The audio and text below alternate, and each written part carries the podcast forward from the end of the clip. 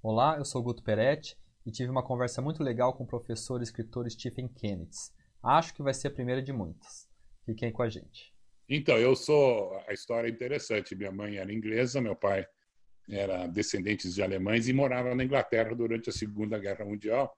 Uhum. E aí eles tiveram um problema, porque os ingleses falaram: nós temos um problema, você é casado com uma inglesa, nós estamos na Segunda Guerra, você pode ser espião, etc, etc.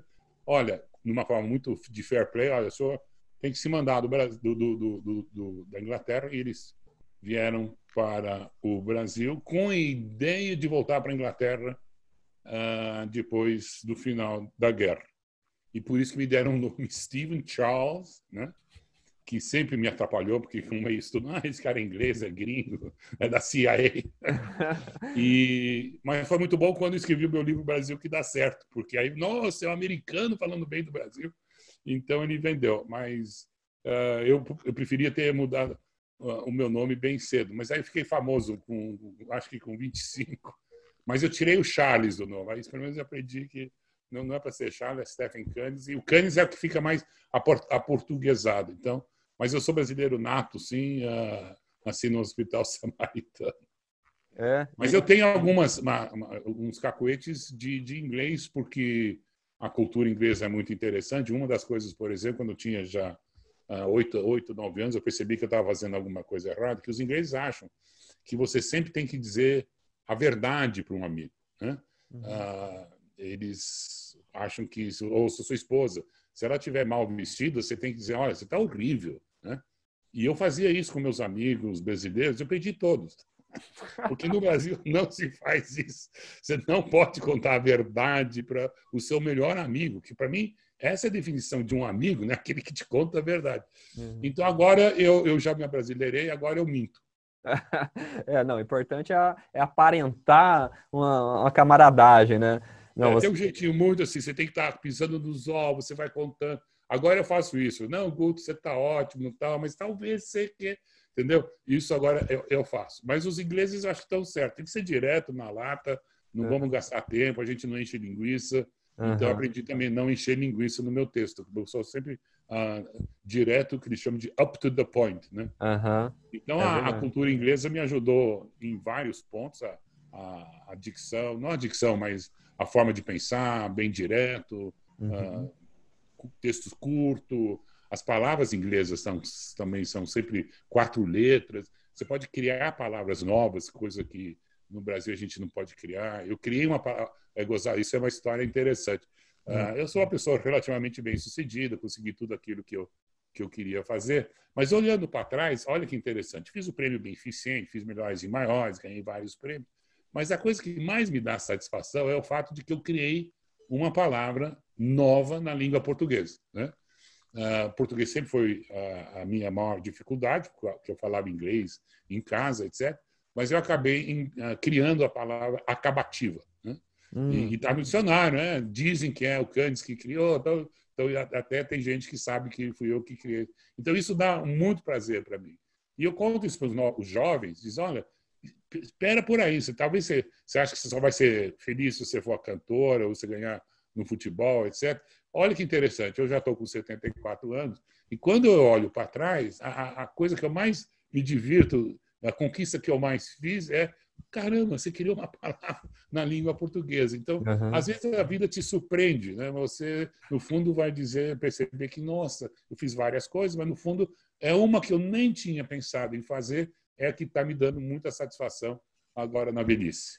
Que coisa, hein? O inglês, é, o inglês, qualquer palavra, você flexiona ela para qualquer coisa, né? Vira verbo, vira elogio, vira, vira substantivo, qualquer coisa. Né? E você cria palavras novas. Eu criei uma palavra em inglês nova, chama-se knowledge, que é o knowledge, né, conhecimento, uhum. sem o K. Né? Uhum. E sem o K fica agora conhecimento. Quer dizer, hoje em dia, eu diria que você não terá mais aquela ideia de educação para sempre, né? Uhum. que você vai aprender alguma coisa na faculdade ou até no pós-graduação que vai lhe servir por, por, por, até o final da vida. Uhum. Acabou o knowledge, o conhecimento. E por uhum. isso que vão acabar as universidades, que são os templos do conhecimento. Né? Uhum. E, não teremos mais isso. O que nós vamos ter que é constantemente reaprender, aprender, estudar. Uhum. Provavelmente sua profissão de hoje não será a profissão de amanhã. Uhum. É, é, complicado, mas isso é o avanço do conhecimento, tal. E isso uhum. vai gerar grandes problemas na educação, porque nós vamos ter que não mais decorar, aprender, etc. Nós vamos ter que saber pensar. E como é, é que você ensina a pensar, a observar, a analisar, a uhum. filtrar as bobagens cada vez maiores que a gente está lendo no Facebook e no Twitter, etc, etc. Então, para a nova geração, ah, eu sempre dei esse conselho: ó, toma cuidado, não vai ficar decorando muita coisa, não, porque o que realmente você tem que saber é observar. Metade das, das coisas que eu descobri na minha vida foram não por causa do meu intelecto, ou porque o meu raciocínio, ou a minha lógica. Eu só observei e falei: nossa, é assim? Não, isso está errado. Uhum. E a solução, às vezes, é, é óbvia, né? mas o, se você ninguém observa, ninguém percebe, uh, você não vai ter uma ideia nova. É, o, acho que o senhor acompanha também o, o Nassim Taleb, ele fala que você tem que aprender coisas que serão úteis daqui a 20 anos. Muitas vezes a gente perde muito tempo aprendendo coisa que não vai ser útil nem para o ano que vem, né? Então, assim, embora tem muitos conhecimentos que se perdem, mas existem aqueles que faz, são a base, né? Uma delas é o raciocínio lógico, as formas de pensar, a comunicação, o jeito de falar, esse tipo de coisa você vai carregar para a vida toda, independente se, se o mundo for povoado por robôs ou, ou se a gente voltar para uma, uma nova pré-história, né? Eu, eu, dou, às vezes, palestras para escolas uh, fundamentais para saber que profissão as, as crianças deveriam escolher, né? E aí eu comecei dizendo, olha, converse com seus pais para saber como é que vai ser o futuro daqui a 30 anos, porque vocês vão ter que escolher suas profissões com base nessa informação. Então, converse com os seus, os seus pais, etc., para realmente discutir como é que será o futuro. Uhum. O que eu uhum. achei gozado é que o professor ficou encantado, veio correndo atrás de mim e disse: Nossa, e onde a gente aprende uh, o futuro? Como é que a gente fica sabendo? Quer dizer, nem o professor tinha noção de que é assim que nós vamos ter que escolher a profissão. E pior, provavelmente você vai ter essa, essa profissão que você previu, daqui 30 anos, de fato ela ocorre, mas depois ela some em oito. É. Médicos estão com um problema sério. Imagina você está com 45 anos e a sua especialidade médica simplesmente desaparece. Desaparece. É assustador. É, Por isso você tem que acumular, e acho que a sua geração está fazendo isso, vocês já estão acumulando dinheiro, poupança, para a eventualidade de que aos 45 ou 50 anos vocês não tenham mais como uh, ser empregados. Então, você já tem que ter dinheiro na bolsa, um, sei lá, um milhão, dois milhões, que te permita um, um, um rendimento com juro baixo, ainda por cima, mas ah, você consegue uns 10, 15 pau por mês uh, com um investimento que você fez lá atrás, aos 25 anos, que com juros sobre juros vai virar um número muito grande. Mas uhum. essa é uma preocupação, você tem toda a razão. Você tem toda a razão. É, tenho esse negócio de ficar tentando prever profissão do futuro acaba sendo uma faca de dois gumes, né? Porque queira ou não, você tem que investir na sua nessa base que eu falei, nas habilidades de comunicação, de pensar, de interagir, de abrir caminhos, porque a hora que você foca, aí aquele foco não existe mais, você fica perdido, né? Você fica sozinho no mundo. E um dos grandes erros de professores e, e de pais, né, que acham que as crianças têm que fazer uma profissão que eles gostam. Uhum. Não, não, não. Não é por aí, não. não. As coisas que eu gosto, por exemplo, eu faço de graça. Né? Uhum. Eu jogo tênis, eu canto, toco piano. Eu faço isso de graça, porque eu gosto. Né? Uhum. E a gente não. E a sua profissão, eu estou exagerando um pouquinho, depois a gente vai dar uma consertada daqui uns dois minutos. Mas você tem que fazer não o que você gosta, uhum. mas o que é preciso ser feito. O que as uhum. pessoas vão querer né? Ah, no futuro. Né? Então, uma das coisas é óbvio que no futuro vai ter muito velho, eh, muito velho, entre aspas, rico, né? porque você é muito mais rico na velhice do que na juventude. Uhum. Uh, então, talvez eu seria, se eu fosse um médico, eu não iria escolher uh, obstetrícia, eu escolheria geriatria. Né? Uhum. Ah, mas eu não gosto muito de geriatria. É, eu sei. Né? Mas, professor, você está falando que eu vou ter que escolher algo que eu não gosto? Eu não estou dizendo isso, porque, no fundo, o que, que vai acontecer? No início você não está gostando, mas se você fizer uma coisa bem feita, com esmero, caprichado, que todo mundo uh, a valoriza, você vai acabar gostando daquilo que você faz. Uhum. Então, essa, essa, esse meme né, que já passou por aí, não, vamos fazer o que eu gosto, eu quero fazer o que eu gosto.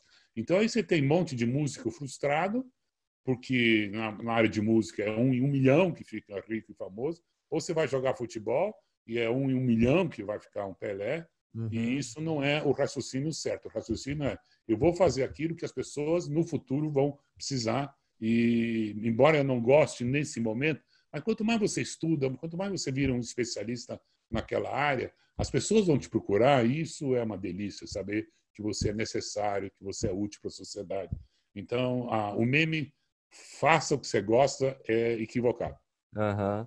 É, é, complexo, né? Não é tão simples assim. Tem que ter uma afinidade com a área, mas você tem que ter prazer. Prazer já é mais difícil, né? O negócio, é, você buscar o prazer é. já é complicado, né? É essa parte que eu ia deixar para depois. É claro que, pelo amor de Deus, você deve ter pelo menos algumas coisas. Nessas que as, nesses itens que as pessoas vão precisar no futuro, uhum. provavelmente tem uma área que você vai gostar mais do que os outros. Uhum. Então você, você colocou bem uh, o que a gente acaba tendo que fazer. Uhum. Então você falou que você morava numa casa, então com a sua mãe era inglesa, sua casa era uma, uma pequena embaixada da Inglaterra, assim, ou vivia, só se falava inglês e seu pai é alemão, o senhor também fala alemão? Eu falava, agora já já já já, já esqueci de, de até o inglês eu estou esquecendo por falta de uso.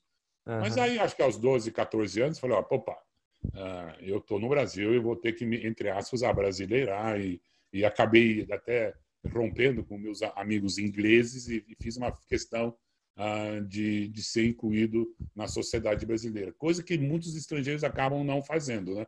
Ah, os italianos ficam naquela panelinha de italiano, ah, os alemães ficam naquela sua panelinha de alemã, e eu acabei rompendo com a minha comunidade, que foi muito difícil, e a minha grande preocupação era ser incluído na sociedade brasileira, e eu, graças a Deus, eu consegui até ser um colunista na Veja, né, sendo até influente uh, entre as pessoas que acabavam lendo meus textos. E, e uma das coisas que mais me, me adorava ouvir uh, é que as pessoas me paravam na rua, um, um, um, chama, um frentista de gasolina no interior de São Paulo, diz, ah, o senhor é o Kant.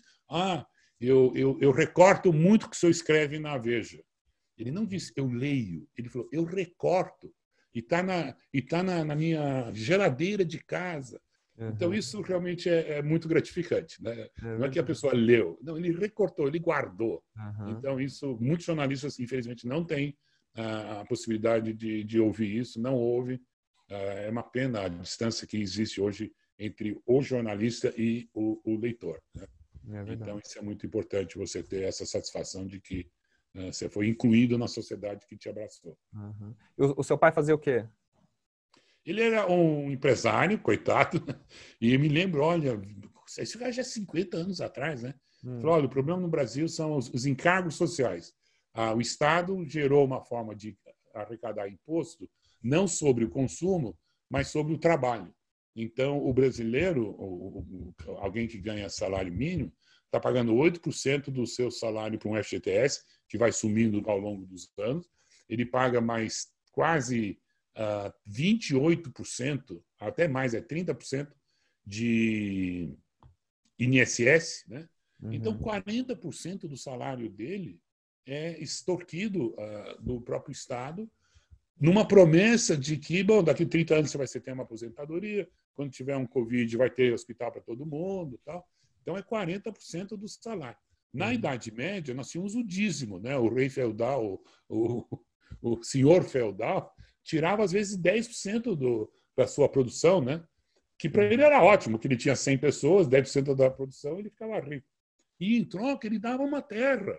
Ele dava a terra, eu vou te dar essa terra aqui, uh, você vai poder cultivar, você vai ficar com 90% e 10% vai vir para mim. Né?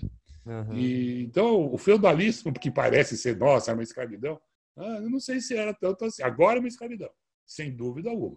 Uh, e além dos 40% que você vai pagar diretamente do seu salário, você vai pagar mais uns 40% de CM, IPI e, e, e, imposto de renda, etc. Então, opa, quem está explorando o, o, brasileiro não é as empresas, uh, mas é o próprio uh, o Estado, estatização, uhum. e não dão algo em troca, né? porque pelo menos as empresas te dão algo em troca. Você paga 100 reais, ele está te dando Normalmente está te dando 110, né? Porque você está valorizando aquilo mais do que o dinheiro. Às vezes, obviamente, o produto não é aquilo que você imaginava, a, qualidade não era aquilo que você imaginava, mas nós temos mecanismos tá, para punir esse tipo de empresário também. Uhum. Então, mas que empresa é, que seu pai tinha? Qual que era o ramo?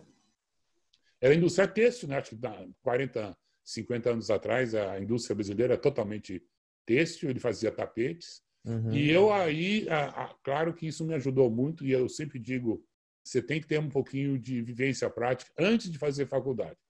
Então, eu já sabia, quando eu fiz administração e, e contabilidade, isso ajudou muito, porque eu já tinha uma indústria na minha cabeça, sabendo como ela funciona, para aplicar a teoria que os professores te ensinam uh, nas faculdades.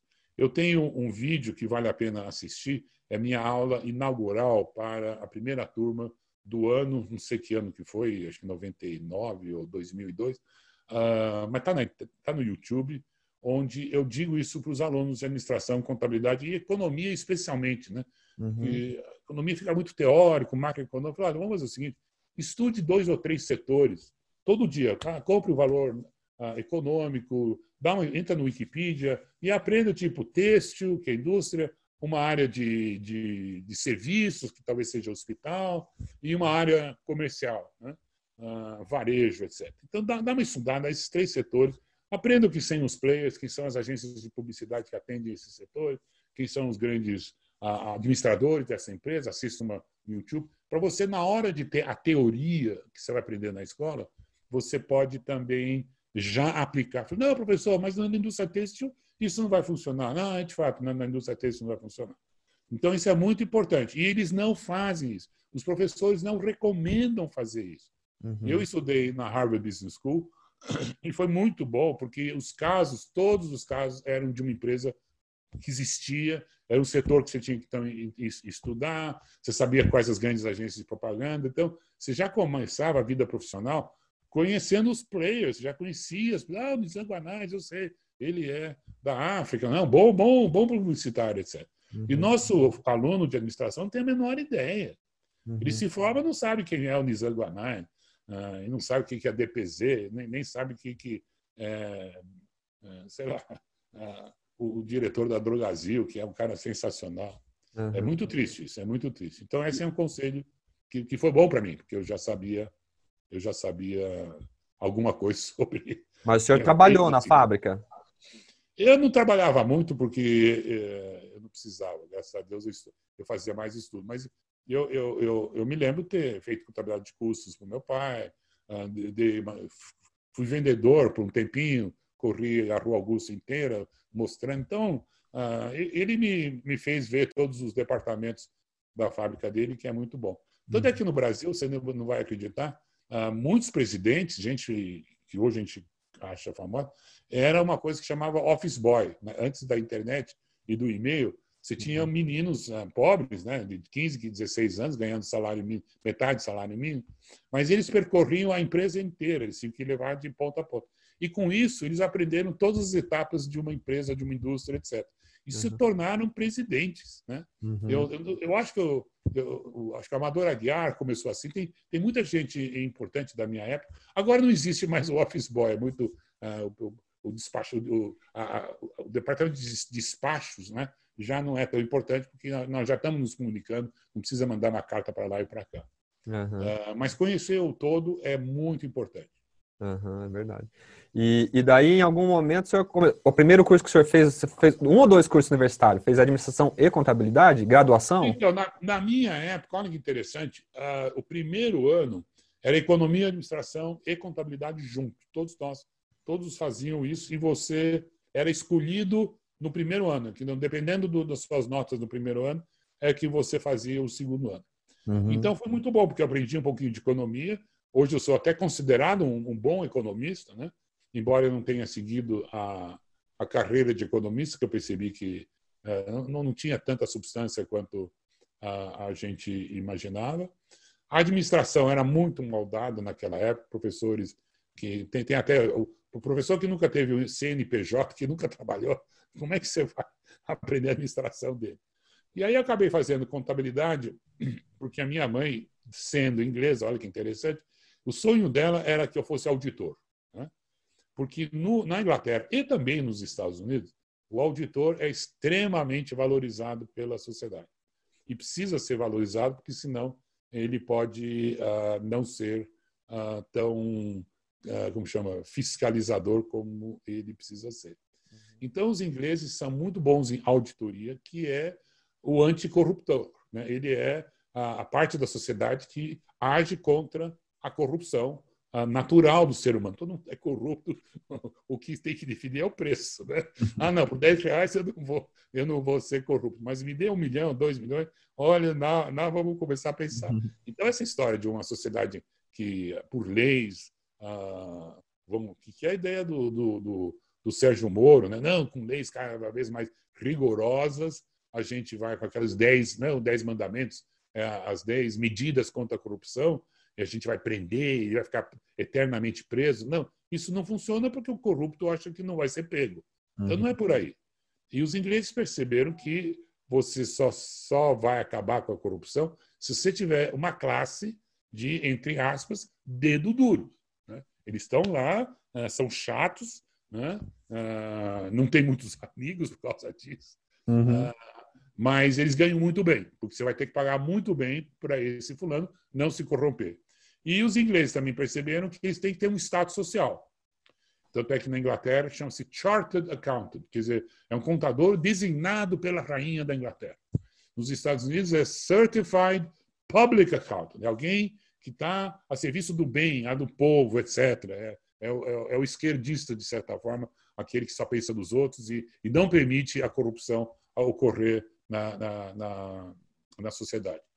Então, é, eu acabei. Eu gostei dessa ideia. Né? Eu vou ficar rico e, e, respeitado, que é as duas coisas que você quer. Né? Uhum. E, então, eu fiz contabilidade. E eu lamento que o Sérgio Moro, eu já conversei com a equipe dele, disse: Nossa, vocês estão errados. Vocês estão indo pelo caminho errado, pelo amor de Deus. Não é pela, pelo direito que nós vamos, não é pela justiça que nós vamos acabar com a corrupção nesse país. É pelo pela auditoria. Nós vamos ter que criar uma classe de pessoas chamadas de auditores, auditores internos, auditores externos, fiscalizadores, que cuja missão é ficar dando uma olhada de tempos em tempos, fazer cheques de surpresa. Você aparece num dia qualquer, opa, o que está acontecendo? Para todo mundo, ver as gavetas. É um pouquinho uh, nesse sentido, mas nós temos que ter essa classe, uh, por isso que tem que ser valorizado, que é um trabalho chato, obviamente, Uhum. Uh, e nós não temos, não temos uma faculdade de auditoria nesse país.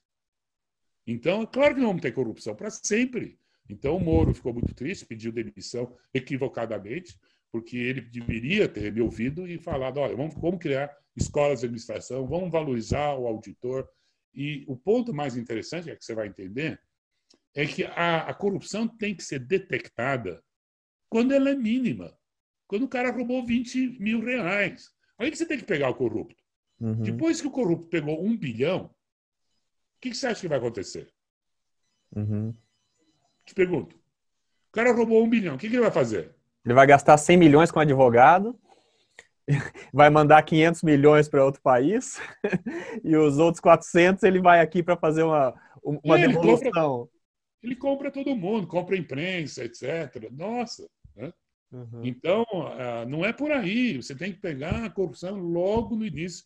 E eu vou dizer uma outra história interessante, que muita gente não, o problema é impunidade, né? o cara é impune. Como todos os que foram corruptos, ah, muito poucos estão na, na prisão. Você sabe muito disso. Eu acho que só uns 10% acabaram indo na prisão, e os que foram para a prisão já foram soltos, porque tem uma história de segunda instância, etc. Querido, né? Então você tem que uh, você tem que ir para o outro caminho. Uh, o caminho é vamos criar o processo de auditoria. Uh, o auditor tem que ser valorizado. Por exemplo, nessa Covid, eles fizeram sem licitação. Né? Tudo bem, faz sem licitação, você tem que ter pressa. Mas bota um auditor. Não, não, vai ter sem licitação, mas olha, vai ter o que você sabe que ele é, que ele é bravo tal. Ele vai auditar o que vocês vão, comprar. Eles vão ver, ele vai, vai ver. E se a empresa diz, não, vou te cobrar agora um milhão para um, um, respirador, o cliente vai ver se custou realmente um milhão. ou se custou 950, claro que ele vai ter que ter um lucro de 5 ou 6%. A gente vai dar uma olhada nisso e falar, bom, pô, você exagerou em, uh, lucro de 20%, né? mas nesse caso não, era um lucro de 90%. Então, uhum. não teve o, nem o conceito de auditoria, isso que é triste. Quer dizer, no Brasil, nós estamos tão atrasados em termos de administração que nós nem temos esse conceito de que a auditoria tem que ser feita para pegar a corrupção quando ela está no seu início. Uhum. No início. Ah, e eu tinha pedido a meada. E a IBM, por exemplo, pegou um funcionário que roubou 100 mil reais. E você sabe o que o auditor disse? Hum. Ô, Pedrinho, vamos fazer o seguinte: você me devolve os 100 mil reais e a gente não te entrega para a polícia. Então a IBM fez o seguinte: conseguiu arrumar 95 mil reais de volta, que ele já tinha gasto 5 mil, mas ele saiu impune. Uhum. Mas tudo bem, que você acabou com a corrupção, você mata a corrupção. O cara não é a impunidade que faz a corrupção uh, crescer. Não, não é a impunidade. Então, é que tivemos impunidade agora uh, na Lava Jato. Não, é a falta de uma classe profissional. Uh, eu estou falando de um milhão de pessoas, provavelmente. No Brasil vai ter que ser dois milhões no início. Depois a gente vai melhorando a moralidade e vai precisar de menos auditores. Uhum. Mas tem que ter essa classe valorizada e respeitada. Hoje ela nem é conhecida. O contador hoje tem uma, tem uma, tem uma classe social, é, ou tem uma valorização social muito baixa. Se fala é. mal de contador. É, é, essa é uma, uma, dúvida que eu tinha, por que, que o senhor tinha escolhido a contabilidade, né? Porque é uma área com pouco prestígio, em geral. A gente, a gente, o conceito de contador que se tem é o quase um despachante do governo hoje em dia, né? O cara Isso. que o cara que tem que preencher os livros e, e imprimir as, as guias de recolhimento. Então, é, o conceito tinha que mudar para o cara que realmente controla, o controller, né, o auditor, esse, esse, tipo de coisa. Né? É, tanto que um dos meus livros foi sobre controladoria. É. Acho que vendeu 200 cópias. Mas nem isso, a ideia de, do, do controller, que você acabou de falar. Quer dizer, não está no linguajar da, uh, do brasileiro, e por isso que nós somos um país corrupto, nós não crescemos. Outra coisa que a contabilidade me deu, uh, não, foi, não foi tempo desperdiçado, não. Uh, o que o contador aprende é observar. Uhum. Então, uh, realmente, eu acho que todo mundo tinha que aprender contabilidade. e até tem uma frase que diz: não existe uma pessoa rica que não entenda de contabilidade. Se você não entender contabilidade, e não é ser um professor, é, não é ser um, um, formado em contabilidade, mas pega um, um, curso de YouTube ah, acho que um mês, dois meses, você já tem boas noções de contabilidade para ter uma vida sem ser enganado. Né? Ah, você não vai ser contador, mas opa, você tem que entender como você vai ser enganado. Então você tem que entender um pouquinho de contabilidade. Então nós aprendemos a observar bem, saber o que nós estamos vendo, coisa que toda ciência devia gastar um tempinho antes de dar a ciência, é como é que você observa. Né? Uhum. E uma das coisas que nós contadores fazemos é que a gente observa o mundo por dois ângulos. Né? o chamado débito e o crédito. Então, tudo nas nossas vidas, a gente observa, a gente vê duas facetas, o débito e o crédito. Então, vou dar um exemplo. Quando alguém diz, ah, eu tenho direitos adquiridos. Ah, você tem direitos adquiridos? É, eu tenho. Contra quem, posso perguntar? Como contra quem? Não, contra quem? Porque é débito e crédito. Você tem nenhum direito, alguém tem uma obrigação de te pagar. Quem é essa pessoa que tem esse direito de pagar? No caso da Previdência, é a mais assustador. Não, eu tenho direito a uma aposentadoria. Né? É contra quem? Contra você, Guto. Contra a nova geração. Quem tem o dever de pagar, né? É, é no Brasil, nós fizemos um sistema de repartição socialista, que é de cada um segundo a sua capacidade de produção, para cada um uh, segundo a sua necessidade de consumo. Então, eu estou velho, não estou trabalhando mais, tenho necessidade de consumo, e você que trabalha, é jovem, você vai me pagar 20 pau por mês de aposentadoria. Hello? Mas por que, que eu vou te pagar isso? Ah, porque é um direito adquirido. Como é que é na Inglaterra, nos Estados Unidos? Eu tenho sim o direito de me aposentar, mas com, contra quem? Contra mim mesmo. É contra o dinheiro que eu acumulei ao longo dos anos uh, para fazer um pecúlio exatamente para minha aposentadoria. Né? Uhum. E com quantos anos você pode se aposentar? Depende do dinheiro que você acumulou. Não é os 65. Não, eu me aposentei aos 50. Aos 50 anos eu tinha já o dinheiro que eu precisava. Eu falei, opa, eu vou curtir a vida. Por que eu vou ficar trabalhando? Ah, o mundo não foi feito para você trabalhar. Né? O mundo é uma, uma delícia. Me aposentei aos 50 e, obviamente, foram os anos mais felizes da minha vida. Né? Uhum. É verdade que eu errei nos cálculos. e aí, aos 65, opa, não vai dar. Aí eu fiquei um ano, dois anos fazendo palestras e, e, e, e cobri o, o que estava faltando. Uhum. Mas, de novo, você se aposenta com a idade que você quiser, dependendo ah, do dinheiro que você acumulou. Aos 48, eu falei, ah, eu quero me aposentar. Fiz os cálculos, não, ainda não vai dar. Eu não tenho dinheiro suficiente para me aposentar. Então, é uma, é uma pena que as pessoas não, não aprendam contabilidade para ter esses conceitos extremamente ricos. Né? Uhum. O grande problema da Previdência, eu resolvo isso com contabilidade. Né? É. Então, tenho vários, uh, uh, eu tenho várias polêmicas com economistas, mas normalmente são problemas contábeis que eles não entendem, eles não aprendem contabilidade. Não existe nenhuma contabilidade nacional bem feita. Uh, o governo não sabe quanto que ela deve. Ela não tem a menor ideia de qual é o verdadeiro valor né, que ela está devendo em termos de aposentadorias, por exemplo. Né? Isso é uma uhum. dívida de 35 anos. Eles nem conseguem projetar. Ih, quanto que eu vou ter que pagar para o Canis nos próximos 20 anos, porque nós roubamos o dinheiro dele, né? tudo, que eu, tudo que eu aportei para o INSS sumiu, que não podia ter sumido, se você fizesse contabilidade corretamente, ela, o dinheiro não podia ter sumido sem registrar uma dívida. Não, eles sumiram e já registraram como despesa. Não, é uma despesa. Não, não, não é uma despesa, é uma dívida. Né? Então, o Brasil realmente está indo para o buraco de uma ciência que foi criada em 1300. Né? Em 1300 já existia a contabilidade muito bem feita, com débito e crédito, ativo, passivo, etc., que o Brasil ainda não adotou. Não adotou. Não é à toa que os, as empresas mais prósperas do Brasil são bancos, né? Acabou acumulando, todas as empresas devem para os bancos. Os, a, a, no, você, vê, você vai numa pequena e média empresa, não tem um contador na empresa. Eles só terceirizam a contabilidade para entregar as obrigações para o governo mas no fim todo mundo precisa do banco e no banco tem essa auditoria que o senhor falou, tem o controller, cada centavo lá é contabilizado, né? É, eu estou eu, eu fechando a minha empresa, uh, que eu tinha, faz 10 anos que ela não opera, eu falei, ah, quer saber, vou fechar. E aí me dei conta que meu contador nunca veio para minha empresa.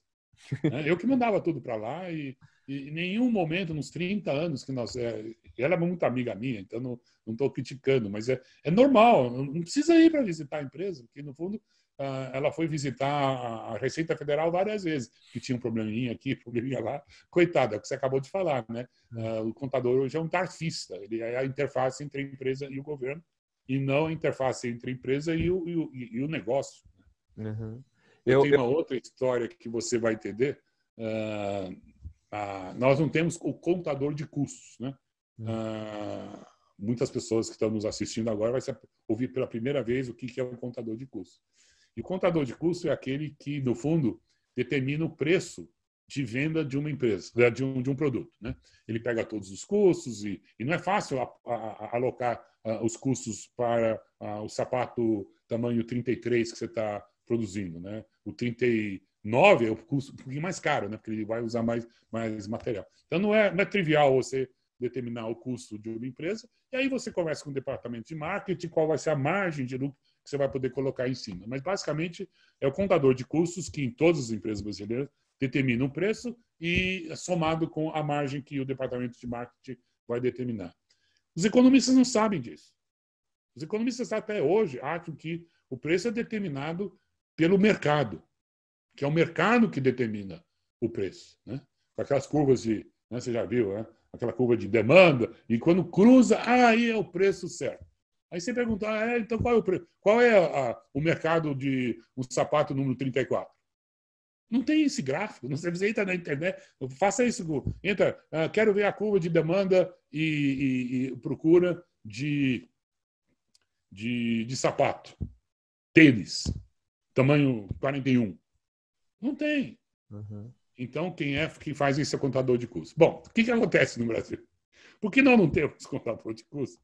Todas as empresas estão calculando mais ou menos errado, e você tem 10 empresas, por exemplo, e essas 10 empresas uh, produzem mais ou menos os mesmos produtos, uh, talvez, uh, ou pelo menos 5 produtos, todas essas 10 empresas estão produzindo. Só que um, a pior delas, que não tem contador de custos, está uh, cobrando um preço errado. Muito abaixo do seu preço de custo, mas ele não sabe. Não tem contador de custos, ele está cobrando o preço que ele acha que ele está tendo lucro, isso que é o pior. Uhum. E tem regras de bolsa, tipo, não, eu cobro quatro vezes a mão de obra. Ah, eu cobro três vezes a matéria-prima. Mas você não faz uma coisa. Não, são regras de bolso, muito simples. Uhum. Bom, o que acontece? As nove empresas ficam pé da vida porque o produto número X, ou número 10, né, está sendo vendido abaixo de custo por um idiota. Uhum. E aí está todo mundo perdendo dinheiro. Esperando um, dois anos para a empresa 10 quebrar. Pô, finalmente, o cara quebrou, nós vamos poder levantar o preço. Mas o produto 9 também está sendo vendido pelo, pela empresa 8 abaixo do preço de custo. Uhum. Então, nenhuma empresa no Brasil dá lucro, porque nós não temos contadores de custos que saibam é, cobrar o preço certo. Então, uma das consultorias que eu faço, que é muito simples, eu chego na empresa, vamos dar uma olhada nos seus 10 produtos? Vamos. Né? Aí chegou, olha, vocês estão sabendo que é o produto 9 e o 10, vocês estão perdendo dinheiro? Quanto mais vocês vendem, mais vocês perdem? Ah, não, não, não, não sabia. Posso dar uma sugestão? Se vocês pararem de vender esses dois produtos, de produzir esses dois produtos, uh, vocês vão ter que começar a ter lucro. E é ridículo. Quer dizer, é o trabalho de um dia, dois dias. Né? Uhum. É um trabalho de dois dias para mostrar para as empresas que uh, vale a pena um contador de custos permanente, acho que sim, porque uh, os preços são dinâmicos, né? Mas pelo menos uhum. contrate um contador de custos ou peça uma consultoria para o seu contador ah, se é que ele tem essa capacidade, porque hoje ele só sabe de, de imposto, né? Uhum. Uh, mas isso é o problema no Brasil, nós estamos tão atrasados em administração que realmente eu fico abismado, abismado, fico muito triste. É eu não tenho 50 anos para fazer isso, que mudar a mentalidade, mas eu estou vendo que minhas conquistas foram, foram boas, mas tem muito ainda a, a, a ver. Eu, eu, quando eu converso com um contador, eu sempre falo que ela é a classe que pode fazer a greve mais impactante do Brasil. Se o contador falar, ah, vou ficar um mês de greve, o governo fica um mês sem arrecadar quase nada. Então, tem que, tem que resgatar essa importância do contador, né? E não é, é fácil. Você, tem, você tem toda a razão. Eu acho que não, não seria válido uma multa, né? A empresa não vai ser multada, não vai ser multada, ah, você atrasou o imposto. Não, não, não, não atrasei. Eu queria pagar, mas o cara não sabia calcular. É, eu precisava dele. Pois é. E é, é, um problema, porque o, a economia, a matemática, o negócio vem desde a infância, né? Não aprende direito a matemática, pega birra de matemática, e daí você não, não entra num curso, não, não populariza a matemática entre as pessoas, e daí você cresce sem saber fazer conta da sua economia doméstica. Aí você abre uma pequena empresa, você, sua empresa começa a crescer sem você fazer as contas direito, a empresa cresce, não faz a contabilidade direito, então é um problema tão na fundação do negócio que você querer corrigir a... depois fica muito difícil, né? Ah, você pegou, você, você apontou uma coisa muito importante, muito importante mesmo. Por que, que o brasileiro vai mal em matemática? Na PISA, nós somos, acho que, o pior país no mundo em termos de habilidade em matemática. Né? E aí, eu me lembro, isso acho que é 20 anos atrás, 25 anos atrás, eu conheci o San Zangari, esqueci já é o primeiro nome dele, Zangari, Ben, ben, ben Zangari. Uh, ele era um iraniano que morou na Inglaterra e ele aprendeu na Inglaterra como se deve ensinar matemática. E ele falou, Candice, vocês estão fazendo no Brasil um erro monumental. Falei, ah, qual é? Vocês não estão ensinando ciências antes da matemática. E se você não fizerem isso, a matemática sempre vai ser chata, abstrata, irrelevante para as crianças. Especialmente, você tem que ensinar isso cedo. Ah, então, nós na Inglaterra ensinamos ciências logo no início, movimento ah, dos sólidos, né? jogar uma pedra e que a pedra vai subir, depois vai cair, etc. Então, eles ensinam ciências antes. Uhum. E no, depois, no segundo ano, eles vão ensinar matemática mas sempre usando matemática com exemplos da ciência. Então, se você quer acertar o Pedrinho, que está duas carteiras aí embaixo, ah, é? Então, olha, para acertar o, o, o, Pedrinho, você tem que jogar essa pedra com 3,4 K joules de, de força. Entendeu? Então, eles aprendem matemática, legal, fazer cálculos, pô, legal, mas baseado em alguma coisa real. Uhum. Nós só vamos ensinar ciência E na oitava série, na oitava, alô, na oitava série. Então, uhum. isso é um desastre. Eu já conversei com ministros da educação, eu tenho um, um projeto fracassado, eu tenho mais um que vou deixar para você, Guto, e a sua geração levar para frente. Está na internet, está no. chama-se uh, Museu de Ciências. Uh, Museu de Ciências itinerante. Né? Uhum. Então, o que, que eu percebi? Uh, já, já visitei todos os museus de ciências do mundo. Eles são muito bonitos, são caríssimos, né? Uh, 23 a 40 milhões de dólares. Aí você tem que gastar 5 milhões de dólares por ano de propaganda para chamar todo mundo a 200 quilômetros de distância para ver, por exemplo, o Museu de Chicago, que é maravilhoso, etc. E eu falei, bom, o Brasil não tem esse dinheiro. Então eu, eu bolei uh, um museu itinerante, feito em containers. Né? Uh, vai ter 20 containers, cada um com uma área da ciência. E aí eu procurei a Azul para ela cuidar. Ela falou, você vai cuidar de aeronáutica. Então vai ter um container e nós vamos circular todas as cidades brasileiras. Vai demorar dois anos para correr, sei lá, umas 40 cidades importantes. E a gente monta o museu por duas semanas. Ou se aproveita aquelas duas semanas e vê, e as crianças vão ver experiências científicas, etc, etc. Uh, e eu já, já, já conversei com todo mundo. Uh, já tive 10 patrocinadores, os 40 que eu precisava. Aí, quando arrumava o décimo primeiro, o primeiro desistia. Falei, pô, Cândido, está demorando muito tempo. Então, eu talvez não tenha a organização uh, da rapidez necessária. Conversei com a Globo, a Globo não se interessou, ela preferiu gastar 200 milhões naquele Museu do Futuro dela. Ai, ai, ai. Então, nós continuamos uh, péssimo. Nós não sabemos matemática, os economistas não sabem fazer cálculos, e a gente não sabe ciência, a história de causa e consequência. Né? O brasileiro ainda não tem ideia de que se você votar em não vou falar o presidente para não polemizar, mas se você votar em X, vai acontecer aquilo, querido. Uhum. Não, mas ele prometeu mundos e fundos. Eu sei, mas ele tem dinheiro, por isso não tem. Então a gente não tem nem ainda o conceito do, uh, do, do Isaac Newton de causa e consequência, que acho que é das primeiras coisas que se aprende uh, na ciência. Então você fez um ponto muito, muito importante. Eu espero que você continue nessa nessa busca aí de o que, que a gente não está melhorando em, em, em, matemática. Mas nós somos muito bons em, português, né? Em português todo mundo fala português, a gente sabe enganar os outros, a gente tem narrativas maravilhosas, a gente tem gente que fala com erudição, olha como esse cara é inteligente, olha as palavras difíceis que ele usa. Não, eu quero ver você usar equações difíceis. É isso que vai nos fazer alguma coisa no futuro.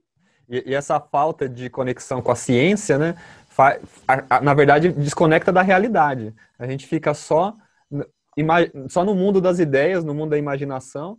E daí eu, eu sou engenheiro, engenheiro civil, e a engenharia é uma, é uma, é uma ciência aplicada né, à realidade. A gente aprende a respeitar a realidade. Tem os limites, tem as causas, tem as consequências, tem a contagem, que é a, a, você tem que entender dos números, dos gráficos, e daí a gente tem hoje uma, um serviço que o senhor sempre fala, que deveria ser feito por administradores e que acaba sendo feito por engenheiros, porque os engenheiros são é os caras que têm o pé no chão e sabem mexer com os números, né? Isso daí é, acabou caindo tudo na engenharia, no fim das contas, a, a parte administrativa, né? É, porque você sabe usar os números, você sabe os limites das coisas, né? Isso uhum. é uma uhum. coisa que o engenheiro aprende, é o limite. Não, não, não, não dá para fazer essa ponte, mas ela vai quebrar. Ah, e economistas não, não, aprendem esse conceito de limite. Ah, cientistas sociais e cientistas políticos não têm ah, o conceito de limite. Mudanças, ninguém quer mudança. Então, há um limite de mudança que você pode imprimir num povo num, num, num, dado momento. Né? Ser revolucionário, ah, é bonito, mas o povo não aceita revoluções porque ele não aguenta mudar tanta coisa no mesmo tempo. Então, todas as revoluções que nós vivimos uh, deu, deu, deu errado. Uh, o pessoal re rebelou, morreram por causa disso também. Uh, e aí vem a, a, outra visão de que não, você tem que fazer mudanças constantes, pequenas, mas constantes, que é o conservadorismo. Né? Uhum. A palavra conservadorismo é muito mal usada, ele diz, não, ele não quer mudar nada. Não, não, não, não é isso que conservadorismo diz. O que o conservadorismo está dizendo é que você tem que fazer mudanças pequenas, mas constantemente. Todo ano você faz uma pequena mudança, depois de 30 anos, opa, você mudou bastante o Brasil. Ao uhum. contrário de Cuba, que fez uma revolução gloriosa uh, e não mudou quase nada depois daquilo. Isso, isso acho que que tá, é pior do que o chamado conservadorismo. Eu posso entender uh, as pessoas que não, eu quero mudança mais rápida, essa pobreza tem que acabar uh, em um minuto, mas ela não acaba por várias razões. Uh, não, é, não é por má vontade, é que o ser humano tem uma tendência, e correto, eu acho, de, de desconfiar de qualquer mudança e você vai mudando lentamente à medida que seu corpo uh, uh, consegue. A sua geração tem, vai ter esse problema que a minha geração acho que não teve e nós não tivemos que mudar tanto ao longo de nossas vidas, né? mas quem, quem, quem estuda um pouquinho de psicologia do desenvolvimento, né? com a Gail Shahin, por exemplo, tem aquele livro maravilhoso sobre passagens. Uh, ela mostra que, mesmo na minha época, nós tínhamos provavelmente uns quatro ou cinco uh, momentos que a gente teria que, sim, uh, mudar a nossa cultura e nossos comportamentos, e a gente acaba não fazendo. Mas vocês, eu diria que vocês vão ter, ao longo de uma vida, ter que mudar 12 vezes. Nossa, isso é assustador. 12 vezes, por quê? Também porque vocês vão viver até os 110, 120, né? Então, opa, como é que. É muita coisa. Uh, você não vai conseguir fazer 120 20 anos com os mesmos valores, a mesma ética. Né? Uh, não, eu sou católico, então isso vai me dar, vai dar certo porque os valores católicos são maravilhosos, etc. Eu sou protestante, ah, ótimo, mas não, não é bem assim.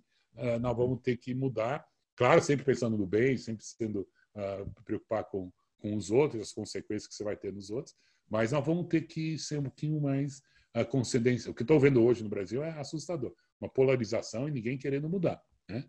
É, a extrema-direita xingando a esquerda, a esquerda querendo morte da, da direita, morte à burguesia, etc. Isso é, é um extremo, porque eu acho que, como você bem falou, há muito cientista social, muito economista, muito uh, cientista político, se conversasse com o engenheiro, se conversasse com o administrador, e a gente seria de tremendo valor para ele. Né?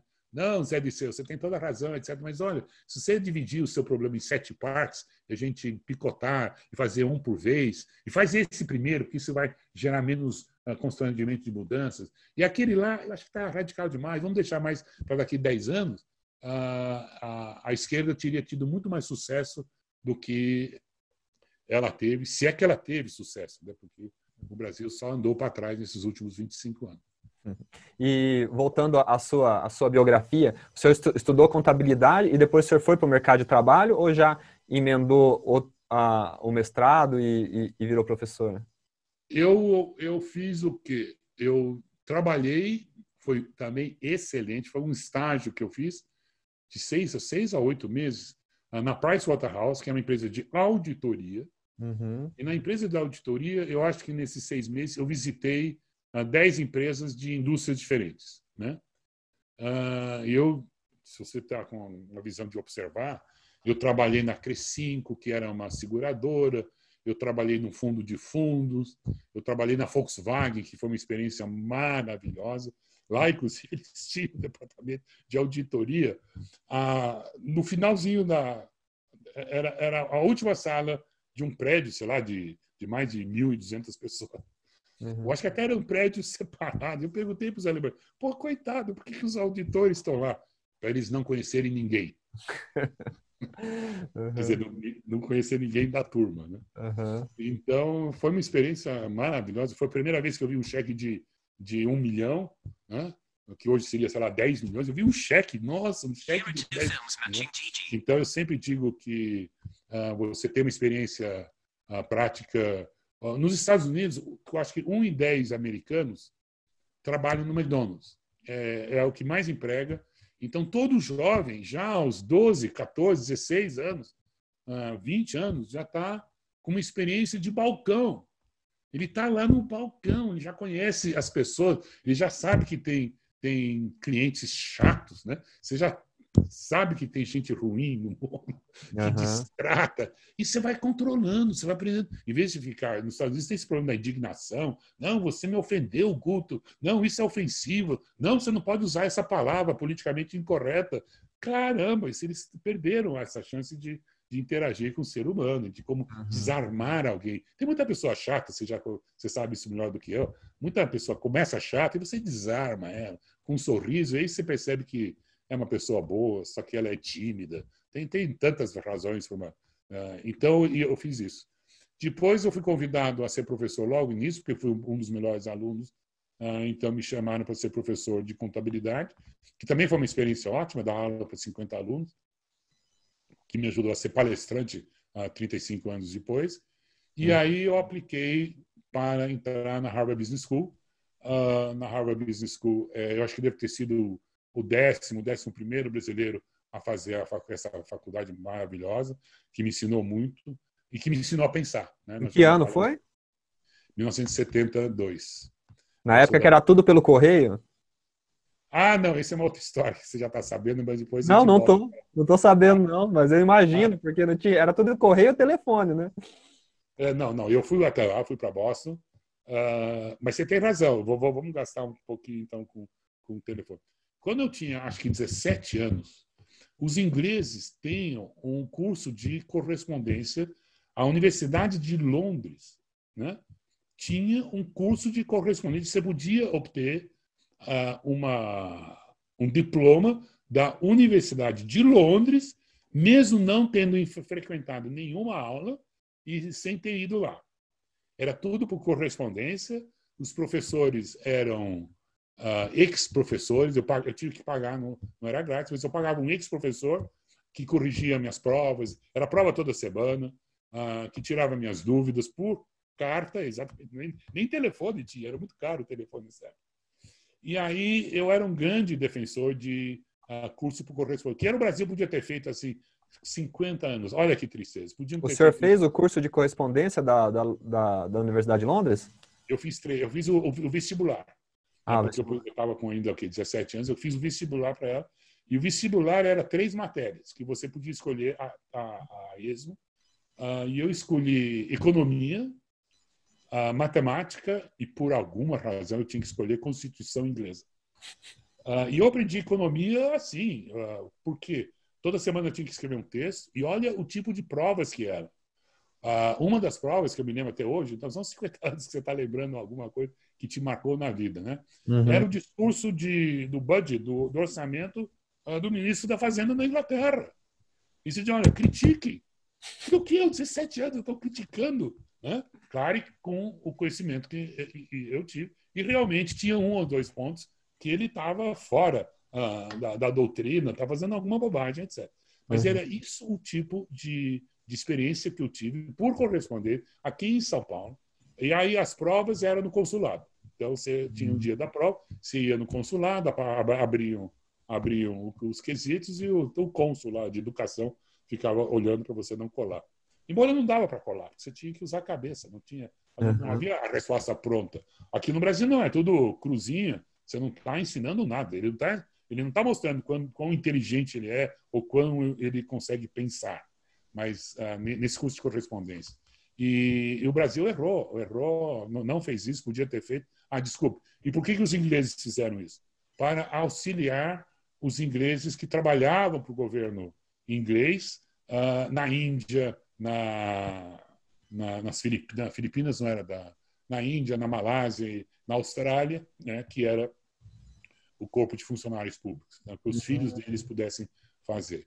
O diploma era exatamente igual, com exceção que você dizia eu ganhei o diploma externo. Eu fiz é, é o diploma, mas é chamado tem entre aspas externo e eu acho que a nota mínima em vez de 7 uh, é 8,5. Então eles eles exageram um pouquinho uh, na, na competência sua, você tem que ser um pouquinho acima da média. Então, até um compensa o outro, porque você é externo, então as pessoas sabem, ah, então você não estudou lá, né? Não.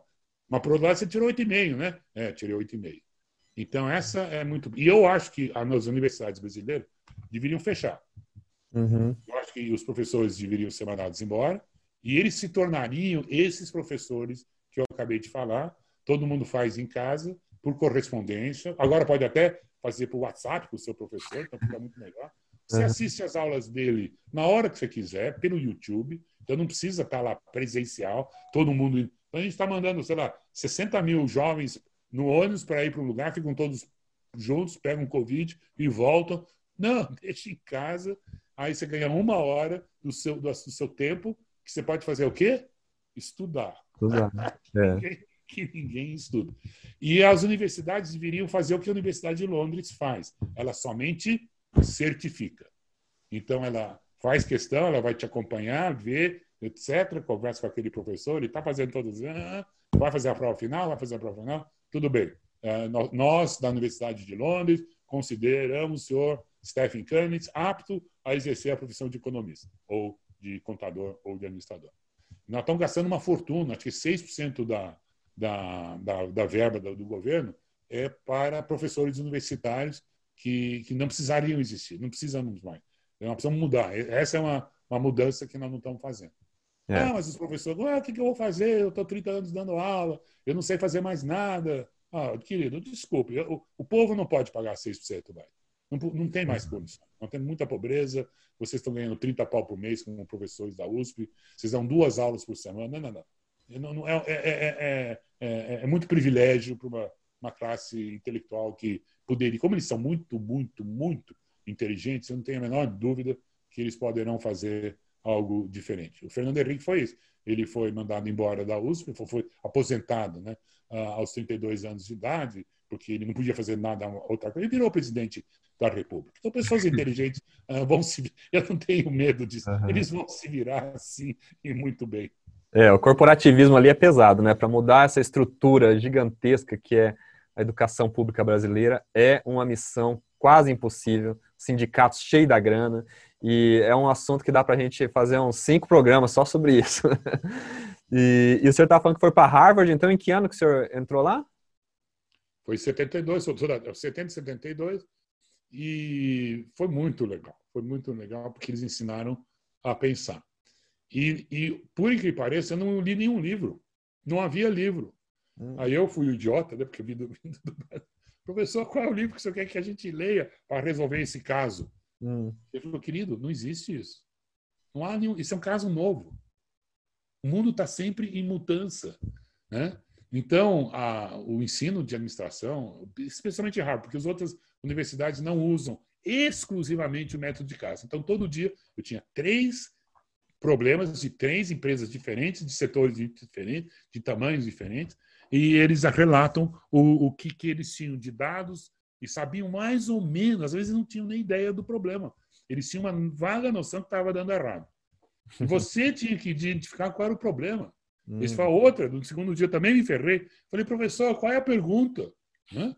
E aí ele deu uma gozada. Falei, o que, que, você está falando? É só no Brasil, é só nas outras universidades que você tem. Quanto que é 2 mais 2? Aí você diz, ah, é 4, acertei, etc. Não, não, isso não existe na vida, 2 mais 2. Você vai ter que descobrir qual é o problema. Uhum. Eu tenho vários artigos da Veja sobre qual é o problema. Acho que um deles tem exatamente esse, esse título.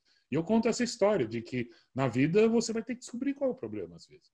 E outra coisa que eu aprendi com, com eles, isso foi uma, é uma mentoria assim, imperdível, mais ou menos a, a, a, regra de bolso que eles nos ensinaram é quando você tem um problema, uh, você vai ter que eu voltar um tempo. Eu tenho um dia, eu tenho 12 horas para resolver esse problema. Isso, você já sabe que isso acontece. Putz, eu tenho que resolver isso em um dia ou em 12 horas. E a regra de bolsa, olha que interessante, gaste 6 horas dos 12 identificando o problema. Quando na realidade, o que você e eu fazemos, ou o que no Brasil a gente faz?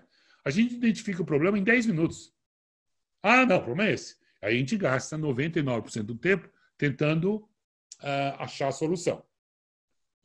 Ah, vamos fazer, reduzir os juros? Não, vamos aumentar os gastos? Não, vamos cortar, vamos privatizar as empresas? Tem várias opções, etc. Não. Vocês não vão fazer isso. Vocês vão gastar seis horas. Não, mas eu já achei o problema. Você acha que você achou o problema. Mas vai, usa a sua cabeça, vamos indo. Aí você vai indo e diz, ei mesmo, não é esse, o problema é outro. E aí, agora já sei qual é a solução, já, qual é o problema. Aí ele diz, não, recheca de novo, conversa com mais pessoas. Tal. Aí, depois de seis horas, não, agora tem absolutamente certeza. Não, o problema realmente é esse. Eu já é. tive várias hipóteses de qual era o problema, e o problema é esse. Então, tranquilo. Vamos agora achar a solução. Ih, mas você só tem mais seis, seis horas para achar a solução. E você quer saber, Guto, que 90% das vezes acontece? Hum. Quando você acha o verdadeiro problema, você acha a solução. Uhum. Na hora. Quando você chega à solução você pensa que o problema não é a corrupção uh, de um bilhão, Mas o problema é que nós não detectamos as corrupções quando elas são pequenas. Aí você já sabe a solução. Ah, então não é uh, ah, 10 medidas contra a corrupção. Eu não tenho que aumentar a punidade e punir mais uh, os, os que, que se que corromperam, que nós pegamos. Ah, eu não tenho que resolver essa história de segunda instância, já tem que prender em segunda instância. Não, esse é o problema errado. O problema certo é detectar uh, é detectar o quê? É detectar o verdadeiro problema. A origem, né? A gente está a gente tá com problema, a gente tá com problema no fruto, fica querendo resolver o problema do fruto, mas o problema está lá na terra, na raiz, no, nos nutrientes, né? E a outra coisa que o estudo de caso proporciona é você aprender a lidar com 50 variáveis ao mesmo tempo. Isso ninguém ensina e acho que nem existe em ciência um método que permite você manipular 50 variáveis ao mesmo tempo. Agora até existe que é uma planilha eletrônica, já ajuda nesse sentido. Uhum. Mas uh, eu estou falando, planilha eletrônica funciona para o lado financeiro, você às vezes não consegue. Mas uh, numa empresa que é um sistema de comunicação e de coordenação humana, você tem 50 variáveis, tranquilamente. Quer dizer, pode até alguns problemas ter 100. Digamos, problemas de marketing, como canais de distribuição, propaganda, etc. Produção, você tem que ter uh, treinamento, engenheiro, peão que trabalhe uh, e, e, e, trabalhe com, com, com prazer, etc. Uh, você tem o RH, você tem o governo, você tem fornecedor. Então, como lidar com 50 variáveis ao mesmo tempo é muito complicado. Uhum. Uh, e as outras ciências, você sabe melhor do que eu, engenharia, o que, que é? Temperatura e pressão. Ah, legal, temperatura e pressão são duas variáveis, né? Ah, dá para funcionar. Ah, você pode até incluir uma terceira variável, legal. Ah, os economistas trabalham juro e desemprego, ou ah, juro e crescimento, ou juro e inflação, ou oferta e demanda. É duas variáveis. O mundo é muito mais complexo do que isso. É muito mais complexo. Uhum. E é por isso que eu acho que a administração acabou não virando, entre aspas, uma ciência, porque, ao contrário dos economistas e dos engenheiros, uma vez que eles descobrem algo, uma nova lei, ah, você diz, ah, essa lei vai, vai poder ser usada eternamente, né? Ah, porque ah, duas variáveis, sempre isso, isso vai acontecer. Quando você lida com 50 variáveis, não adianta você escrever um livro, porque aquelas 50 variáveis nunca vão aparecer naqueles mesmos valores de antigamente. Uhum. Primeira coisa que você tem que ver é quais são as 50 variáveis. Caramba, tem 50? E é, a gente tem 5, 6. Não, não, tem 50 variáveis, vocês não estão sabendo quais são ainda. Aí você vai pondo, vai pondo, anotando, anotando quais são as variáveis. Não os valores, ainda não estou nessa fase de garimpar as informações. Eu, tô, eu tenho todas as variáveis, porque quantos problemas no mundo, Guto, você não acredita, quantos problemas no mundo, quantos livros de filosofia no mundo foram escritos hum. de gente muito inteligente, mas que esquece uma variável. Esqueceu. Aí essa variável. E muda tudo, isso é, isso é assustador. Eu parei de, de estudar filosofia quando descobri que, não, não, o cara esqueceu essa variável. Né? E ao hum. esquecer essa variável, claro que muda tudo. Né?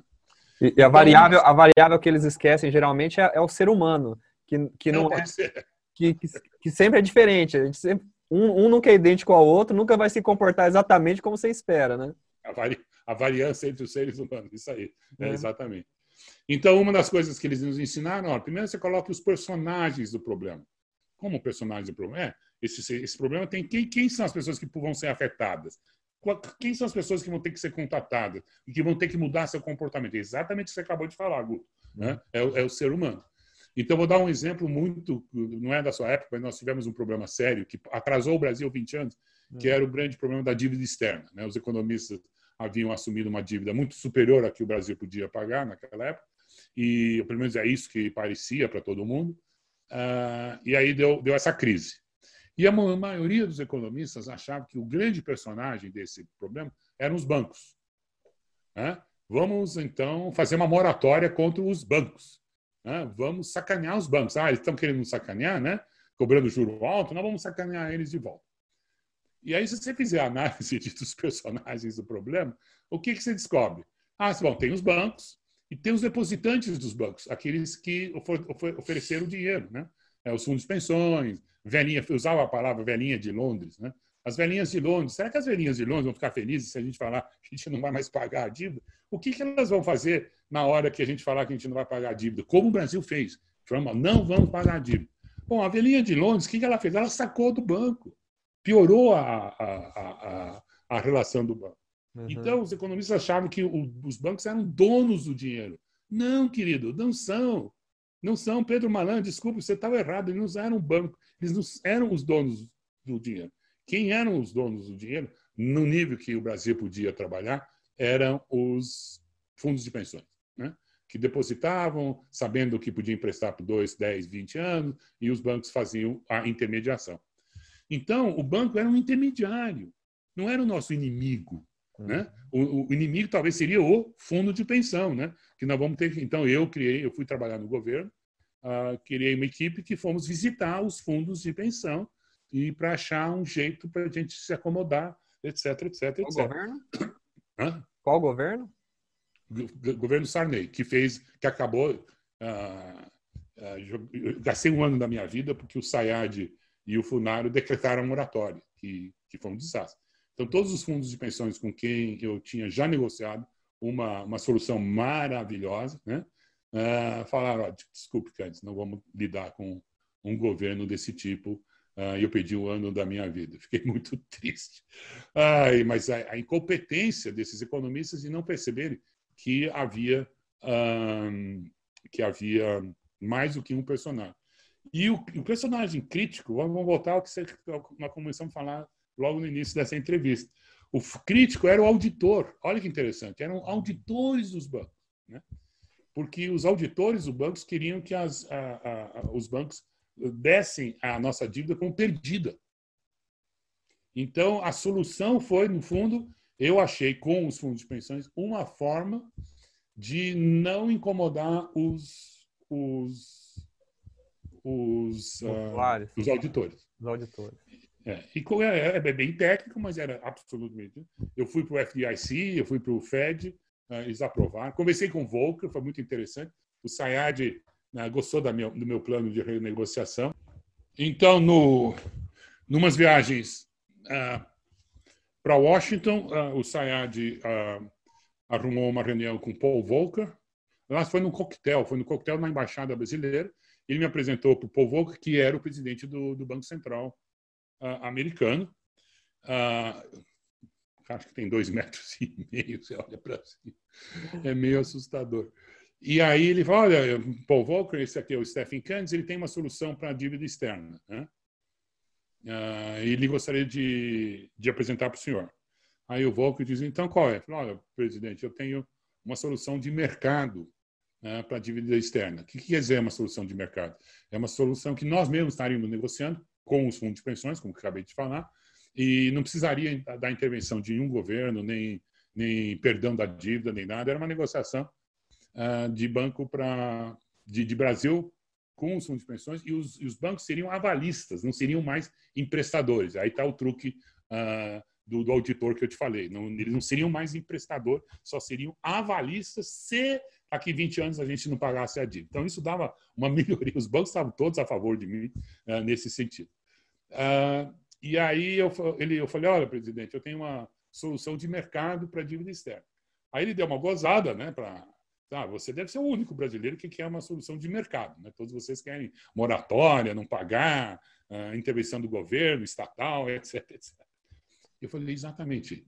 Por isso que eu quero o seu apoio. Ele falou, tá dado. Na hora, ele falou, tá dado apoio.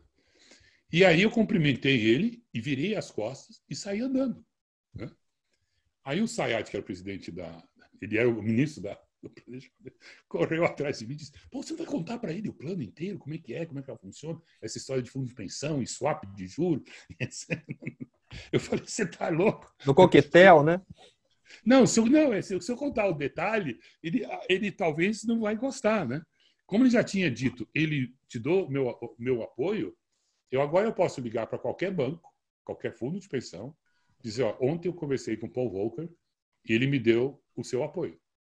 Então, uhum. isso era maravilhoso. Então, com isso, abriu portas para mim uh, e nós tínhamos, eu já tinha conseguido já renegociar uh, é, tem uma outra história também, vale a pena contar. Eu estava com fundo de pensão da IBM, que tinha uma filial no Brasil. Então, os fundos de pensões, eu peguei os fundos de pensões amigas, no sentido de que era uma empresa que tinha uma, uma sede, uma, desculpa, uma filial no Brasil. A IBM era uma delas. Eu falei, uh, eu contei o plano eu queria, então, fazer a negociação.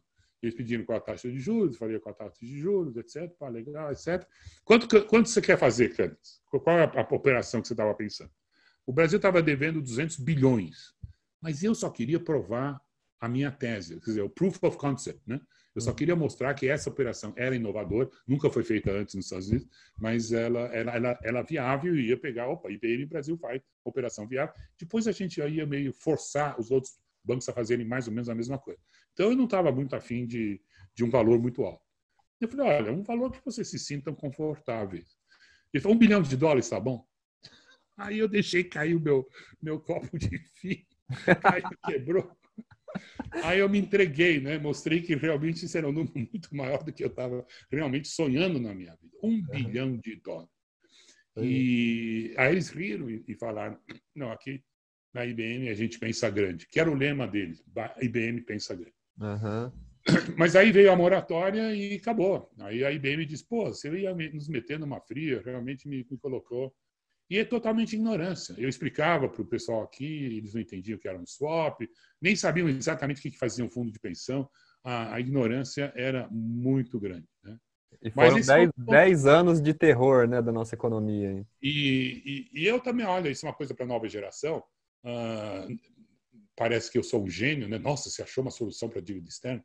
Na realidade, não foi. Foi uma observação feita porque um dos primeiros economistas no Brasil a usar planilhas eletrônicas. Né? A planilha eletrônica começou com VisiCalc em 1978 e chegou no Brasil, acho que uns, uns, seis anos depois, e eu brincando, eu falei, puxa, eu preciso fazer uma planilha de alguma coisa que dure muitos anos, né? Porque esse é o segredo da planilha, você poder projetar um, um futuro longo. Eu falei, pô, a dívida externa, que legal, fazer dívida externa, fiz uma planilha, patati patatá, coloquei as variáveis, né? Tinham seis, essas tinham seis variáveis críticas, que era o juro, a inflação americana, ah, o crescimento nas exportações, o tamanho da nossa dívida, a amortização, patati, patatá. E eu acho que até por erro meu, eu, numa dessas, dessas simulações, que são feitas imediatamente, eu coloquei zero de inflação. Que é uma hipótese impossível. Ninguém imagina zero de inflação nos Estados Unidos. Não, isso não existe. Então, nenhum economista teria feito uma projeção de 30 anos, né, são um milhão de cálculos, com uma hipótese inviável, que é zero de inflação. Quando eu coloquei zero, a coluna de empréstimos de emergência, que era uma das colunas, né? quanto mais empréstimo emergencial eu precisaria ter, virou zero. Eu falei, como? O Brasil não tem problema? Então, o problema não é a, a dívida brasileira, o problema é a inflação americana. Então, é a inflação americana que está elevando o juro de tal forma que a gente não consiga uh, pagar. E a inflação, para quem entende de contabilidade, na realidade é uma antecipação da dívida. Né? Uhum. O que, que adianta pegar um, um, um 200 bilhões de dólares se daqui 30 anos ela vai ser corroída por 30 anos de inflação americana? Né?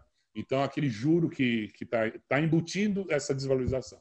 Uhum. Então, aí eu descobri, nossa, o problema não é a, a, a inadimplência brasileira, mas é o juro americano. Eu achei um jeito de tirar a, a inflação do juro e colocar na, na amortização. É só uma planilha tranquilo e os fundos de pensões adoraram isso, porque garantia um juro real predeterminado para eles, que é uma outra coisa que eles queriam.